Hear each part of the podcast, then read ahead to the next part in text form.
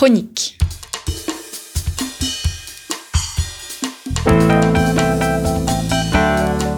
Une émission de la rédaction de Storia Voce. En partenariat avec Codex. On retrouve Christophe Dickès. Chers auditeurs, bonjour, bienvenue pour cette nouvelle émission consacrée à notre partenaire Codex, Codex 2000 ans d'aventure chrétienne. Il s'agit d'une revue, euh, revue consacrée exclusivement à l'histoire euh, du christianisme à travers euh, les âges, donc des temps primitifs jusqu'à nos jours. Une revue avec de nombreux historiens que nous avons reçus pour certains au micro de Storia Voce. Je pense à Hugues Dossy, mais aussi à Marie Barral-Baron ou bien à l'historienne euh, qui est une grande spécialiste de, du christianisme antique. Priscille de Lassus, bonjour. Bonjour Christophe. Merci d'avoir répondu à notre invitation. Euh, Priscille, ce trimestre-ci, vous vous êtes consacré au premier mythe de l'histoire, au premier mythe complotiste. On parle beaucoup de complot. Le complot est de retour. Il est sur toutes les ondes. Il est à la télévision. Il est dans toutes les officines. Eh bien, le premier, la première théorie du complot, elle concerne euh, nos amis les euh, jésuites. Comment est né ce mythe euh, complotiste, Priscille? Alors il est né euh, quasiment euh, finalement avec la compagnie euh, de Jésus qui a été créée donc par Ignace de Loyola et qui a été reconnue par Rome en 1540 et dès le XVIe siècle donc c'est-à-dire vraiment dès l'origine il y a eu on va dire de fortes réticences à l'égard de cet ordre religieux qui connaissait un succès fulgurant. Le nombre hein, de membres a énormément augmenté en très très peu de temps. Je vous rappelle hein, donc reconnu par le pape en 1540. 60 euh, ans plus tard, euh, aux alentours de 1600, ils sont déjà plus de 13 000 euh, dans le monde entier. Donc c'est un succès colossal. Et donc dès le début, il y a de fortes critiques et, beaucoup de reproches qui leur sont adressés parce qu'ils ils réussissent, parce qu'aussi ils ont une organisation très particulière, très hiérarchisée. Là, on avait l'habitude parfois d'avoir des congrégation plus décentralisée, hein, je pense aux grands ordres monastiques euh, du Moyen Âge. Donc cela donne une place primordiale au général de l'ordre, on l'appelle comme ça, donc une structure très hiérarchisée, et puis euh, également une, sorte de d'attitude assez décomplexée par rapport aux moyens, euh, on pourrait dire humains, pour faire réussir leurs affaires, et peut-être par rapport à un nouveau rapport à l'argent, par exemple. Et donc cela a alimenté les critiques de tous bords et euh, au fur et à mesure euh, est née cette théorie euh, du complot qui leur a donné une dimension on va dire plus importante un peu plus tard au, au XVIIe siècle. Alors on a tendance à voir les ordres religieux en les sortant de leur contexte. Un ordre, quand il se crée, il se crée dans un contexte particulier. Il s'agit généralement d'une réponse à une interrogation de l'époque. Oui, tout à fait. Et c'est particulièrement vrai pour les jésuites qui correspondent complètement aux besoins de leur, euh, de leur temps, donc du XVIe siècle. Il faut bien dire que euh, l'Église est en crise à ce moment-là. Euh, on peut parler de la division du, du, protestantisme. Ignace de Loyola est vraiment contemporain de Luther, ça il faut le rappeler. Les jésuites sont créés juste avant le, le grand rassemblement du Concile de Trente et vont être vraiment des acteurs incontournables de la mise en place de cette contre-réforme. Et puis aussi, on peut avoir en tête hein, le sac de Rome de 1527, donc qui crée un véritable traumatisme dans le monde chrétien. En fait, l'Église se trouve extrêmement euh, attaquée pendant cette période-là, et les jésuites vont être comme des agents de soutien euh, vis-à-vis de la papauté, euh, bien sûr en Europe, mais aussi dans les terres qui viennent d'être découvertes. Ignace de Loyola est né juste un an avant la découverte de l'Amérique par Christophe Colomb, et donc ils vont accompagner dans ces missions euh, outre-Atlantique, euh, notamment eh bien, le, développement des, grandes puissances. Priscille, dans, le dossier, on peut lire entre le XVIe et le XVIIIe siècle, le mythe jésuite occupe un public spécialisé, spécialisé entre guillemets, composé de, protestants, de jansénistes ou bien encore de, de parlementaires. Est-ce que le mythe jésuite est le fruit d'une forme d'anticléricalisme oui, certainement, même si c'est vraiment au XIXe siècle que, euh, que finalement le jésuite deviendra la, figure du clerc, la figure du prêtre que, que beaucoup vont rejeter avant la Révolution, on peut dire qu'on est euh, avec des opposants assez euh, dispersés qui chacun ont leur raison d'en vouloir aux jésuites. Donc les protestants, on a parlé hein, de cet euh, activisme des jésuites vraiment dans leur présence très forte au côté de la de la contre-réforme. donc eux, ils sont, eh bien, on pourrait dire des, des adversaires quelque part naturels des jésuites dès l'origine. Vous avez cité les jansénistes. cette fois-ci, c'est peut-être contre une présence trop forte de Rome. Hein. Pour beaucoup, finalement, les jésuites vont être euh, les agents du pape, euh, les, agents de Rome. Et donc, euh, certains pays vont vouloir garder leurs prérogatives, avoir des courants religieux, même théologiques un peu particuliers. Et c'est ce qu'on peut voir notamment en France avec le, mouvement janséniste. Et puis, vous parlez également des parlementaires. Et cette fois-ci, on a pu voir dans les jésuites un soutien quelque part du pouvoir absolu. je rappelle que leur organisation était extrêmement extrêmement pyramidal, extrêmement hiérarchisé. on y voyait du coup comme les eh bien les, alter ego des rois, en tout cas leurs euh, leurs interlocuteurs qui euh, poursuivaient une même logique de, de, pouvoir un peu total. Et c'est pour ça que les, les, parlementaires, quelque part, en s'attaquant aux jésuites, s'attaquaient aussi au pouvoir absolu du roi. Et, et en France, c'est ce qui a conduit euh, à leur expulsion après un certain nombre de procès, voilà, qui ont été en leur défaveur bien qu'à l'origine, ils étaient plutôt assez confiants, mais cela n'a pas fonctionné. Mmh. Il y a un particularisme ou une particularité plutôt de l'ordre des jésuites, c'est qu'ils font un serment au pape, ce qui euh, les distingue des, autres ordres. Oui, c'est ce fameux euh, quatrième vœu hein, qui en réalité est lié à leur euh, mission, eh bien un peu dans, dans, le monde entier, au service des chrétiens et de ces nouvelles terres découvertes. Mais c'est sûr que cette ce vœu très singulier hein, de, de, fidélité euh, au pape et on pourrait dire un élément euh, constitutif euh, du mythe parce que au nom de, de, ce serment eh bien on peut tout imaginer et puis surtout voir une espèce d'armée de l'ombre hein. le, le chef des jésuites s'appelle un général, on parle de compagnie. Il y a vraiment cet imaginaire presque militaire, hein, des colonnes euh, eh bien pontificales qui vont avancer dans le monde entier, parfois à découvert, et puis aussi on va beaucoup le dire euh, parfois dans, dans, le secret et avec euh, c'est leurs détracteurs hein, qui le disent une grande hypocrisie euh, pour manipuler les esprits et défendre les intérêts du pape au détriment, hein, dans, dans, l'esprit de, toutes ces personnes très critiques, au détriment de, de l'intérêt des États. Mmh, mmh. Le dossier montre bien aussi qu'au fond, il y a ce contexte si particulier de l'émergence et du développement des États modernes. Et sans ce développement des États modernes, peut-être que le sort de, des jésuites eût été euh, différent. Mais en tous les cas, les jésuites apparaissent comme une sorte d'État dans, dans, dans l'État, un danger pour ces États modernes. Alors il y a à la fois il y a deux choses en fait. À la fois ils peuvent apparaître comme un modèle d'organisation, euh, de mode de fonctionnement, parce qu'il y a comme une forme de, pouvoir absolu aussi, on pourrait dire, avec ce poids du général. Cette société très hiérarchisée, euh, finalement on doit rendre des, comptes et c'est extrêmement pyramidal. Donc cela peut être un modèle pour euh, l'État absolu, pourrait-on dire.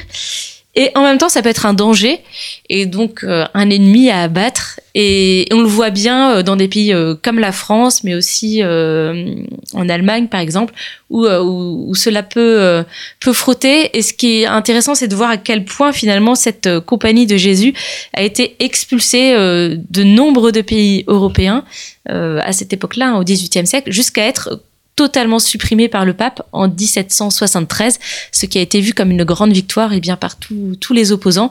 Et l'histoire va se répéter euh, au 19e siècle parce que le pape euh, va réhabiliter la compagnie en 1814 mais euh, de nouveau, la compagnie va être expulsée d'un certain nombre de pays hein, dans les années 1870, euh, notamment dans les pays d'Amérique, au Brésil, au Mexique, au Guatemala, etc.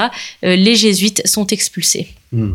Alors un complot, un autre complot répond au complot jésuite, c'est l'abbé Baruel qui dénonce le, complot maçonnique. Il y a un, article hein, qui est euh, consacré euh, uniquement euh, à ce sujet par Paul Choplin, qui est maître de conférence à l'université de, de, de, Lyon 2. Il est assez prégnant dans l'histoire de voir que, au fond, un peu comme une partie, non pas de ping-pong, mais à, à, un danger, on se substitue à un autre danger, ou on répond à un autre danger. par un autre complot, au fond. Oui, en plus quand on se retrouve face à une, une, réalité qui est très difficile à comprendre et à appréhender, on va chercher des explications. Et ce fameux abbé Baruel, lui, est confronté à la réalité de la Révolution française, euh, eh bien, qui, le marque très profondément, et notamment euh, à celle des, massacres de septembre. Lui-même, euh, il me semble, est un ancien jésuite, donc il porte déjà ce traumatisme de, la suppression euh, de son ordre. Et puis ensuite, euh, ce traumatisme de, la Révolution française. Comment eh bien euh, ce régime euh, monarchique a-t-il pu s'effondrer de façon aussi rapide? Comment les anticléricaux ont-ils pu gagner du terrain? Ont-ils pu massacrer des prêtres? Et donc lui va chercher des, explications. Il, euh, il fait un travail de compilation considérable avec des correspondants dans l'Europe entière. Et, et ses œuvres vont finalement pointer euh, ce qu'on appelle euh, eh bien les, les illuminés, tout un, un mouvement euh, né dans l'Europe des Lumières euh, et donc qui, qui, va finalement rendre les, les philosophes responsables de tout ça, mais derrière avec une organisation euh, très construite, hein, celle de ce mouvement des, des illuminés. ces œuvres connaîtront un succès considérable, vont être diffusées dans toute l'Europe et rééditées eh extrêmement souvent, hein, jusqu'à aujourd'hui. Et donc, c'est un auteur majeur pour tous les penseurs de, la contre-révolution qui associe du coup euh, ces illuminés hein, du XVIIIe siècle euh, à la naissance et à l'organisation euh, pensée de la Révolution française. Euh, en fait, dans la réalité, on sait bien qu'ils n'ont pas tiré toutes les ficelles, hein, même si, si, les philosophes des Lumières, bien sûr, sont, sont en lien avec la Révolution française, mais euh, il n'y a pas une organisation préméditée des événements tels qu'ils se sont passés. Mmh. Mais c'est toujours l'explication finalement simple d'un phénomène euh, compliqué, compliqué euh, qui, qui, explique ces, ces, théories du complot. Mmh.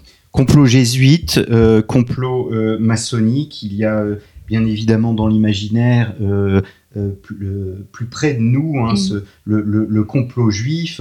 Léon Poliakov euh, écrivait dans la, dans la causalité pardon, diabolique, juifs et jésuites suscitaient les mêmes réactions conduisant à la naissance de légendes euh, semblables. Le mythe circule et euh, nourrit d'autres imaginaires oui, alors ça c'est un aspect extrêmement intéressant du dossier, c'est que de voir que cette théorie du complot jésuite, hein, qui est apparue euh, finalement très tôt, dès le XVIIe siècle, eh bien, euh, va créer quelque part des réflexes psychologiques, euh, va créer des cadres conceptuels à, à, une euh, théorie du complot qui finalement pourront resservir euh, avec d'autres types de populations et notamment avec les juifs. Finalement, c'est les mêmes ressorts psychologiques qui sont utilisés, euh, les, mêmes réflexes quelque part.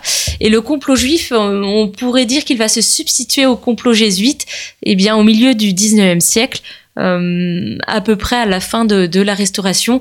En fait, on entre dans une nouvelle époque. Hein. Peut-être que la question, c'est moins l'affrontement euh, de l'État et de l'Église hein, qu'on peut symboliser par les jésuites d'une façon assez sommaire. Et peut-être que cette fois-ci, l'enjeu, c'est plus celui de la révolution industrielle, de ce nouveau capitalisme financier qui est apparu.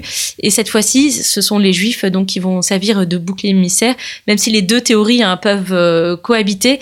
Mais finalement, elle va prendre la suite et puis connaître euh, un grand développement. Mmh, mmh. Il y a quand même euh, au 19e siècle une, une, une volonté anticléricale. Hein, derrière les jésuites, mmh. il y a une cible hein, qui est au fond l'Église catholique, qui ne s'en cache pas. Les, les, Jules, Mich les Jules Michelet, Edgar Quinet euh, ou bien Béranger, ce sont des personnages qui, euh, enfin, qui ne cachent pas leur anticléricalisme et qui font du jésuite une forme de, de bouc émissaire de, de l'histoire du catholicisme. Oui, il y a tout à fait cette idée-là. Vous avez cité Béranger, euh, par exemple. Béranger, lui, écrivait des, chansons euh, avec euh, des visées politiques, hein, mais des chansons populaires. Et ce qui est intéressant finalement au 19e siècle, c'est que toute cette euh, pensée anti-jésuite euh, qui véhiculait un tas d'idées. Hein. Les jésuites sont hypocrites, les jésuites sont avides, les jésuites détournent les héritages, les jésuites subvertissent la jeunesse dans leur collège, etc. Les jésuites aussi séduisent les puissants pour parvenir à leur fin. Eh bien, tout cet imaginaire-là va passer finalement dans le grand public euh, par le biais de la littérature et par le biais euh, de la chanson, euh, notamment celle, celle de Béranger. Donc, il y a une, une vraie volonté de, de toucher euh, et, de défendre une cause, une idéologie, en l'occurrence contre, contre l'Église catholique. Alors même, on a mis sur le dos des jésuites le naufrage du Titanic. Oui, tout était possible. On leur a mis sur le dos beaucoup de choses. On leur a mis sur le dos aussi une tentative d'assassinat contre Henri IV en 1594 parce que eh bien l'auteur avait été pensionnaire d'un collège jésuite. Donc on, peut les accuser de tous les maux. Et, une des grandes accusations hein, qu'on leur faisait, c'était aussi de détourner les héritages. Euh, ça, c'est un point constant qui revient euh, pendant des siècles et des siècles dans le mythe. Mmh.